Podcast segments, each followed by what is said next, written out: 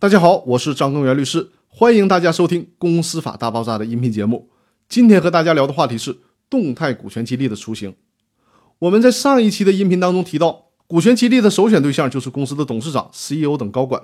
但有一种情况，就是创始股东本身就担任公司的 CEO，要不要给自己也做股权激励呢？除非你是公司百分之百的控股股东，否则的话，建议大家合伙做企业，预留股权池。即便是股东做高管。也建议做股权激励，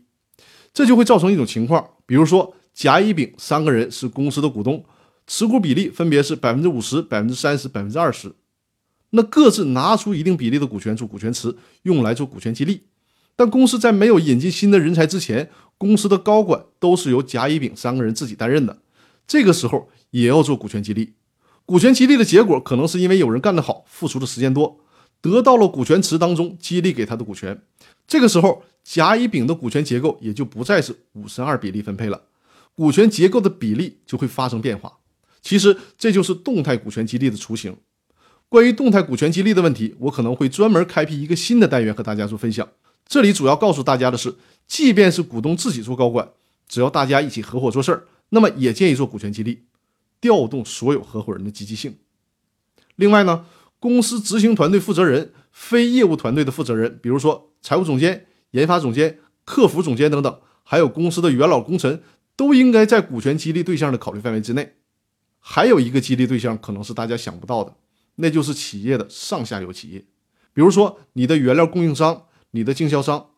把他们列入到股权激励的范畴，让他们成为你公司一条船上的人，这对于整合产业链是非常重要的，也是排斥其他竞争关系的手段。非上市公司股权激励实操手册这本书当中也主张对上下游企业进行股权激励，但是呢，有一个问题，这本书当中没有提到，就是对上下游企业做股权激励的风险问题。比如说，你给你的上下游企业做股权激励，让他们成为你的股东，但有可能你的同行也这么做，这就会产生一种风险：这些上下游企业万一成了你的股东之后，转身又投靠了你竞争对手的阵营，那么他们作为你公司的股东，对你公司享有知情权。这就对你公司很危险了，你的商业秘密和财务信息很有可能被你的竞争对手所知道。所以实践操作当中，我建议激励上下游企业，要么采取虚拟股的方式，只给分红，不给其他的股东权益，让他没有行使知情权的机会；要么呢，就是写好完备的股东协议和股权激励协议，设置好竞业限制条款，在协议当中明确，一旦出现类似的问题，要收回上下游企业的股权。并且要求违约的被激励者承担违约和赔偿责任。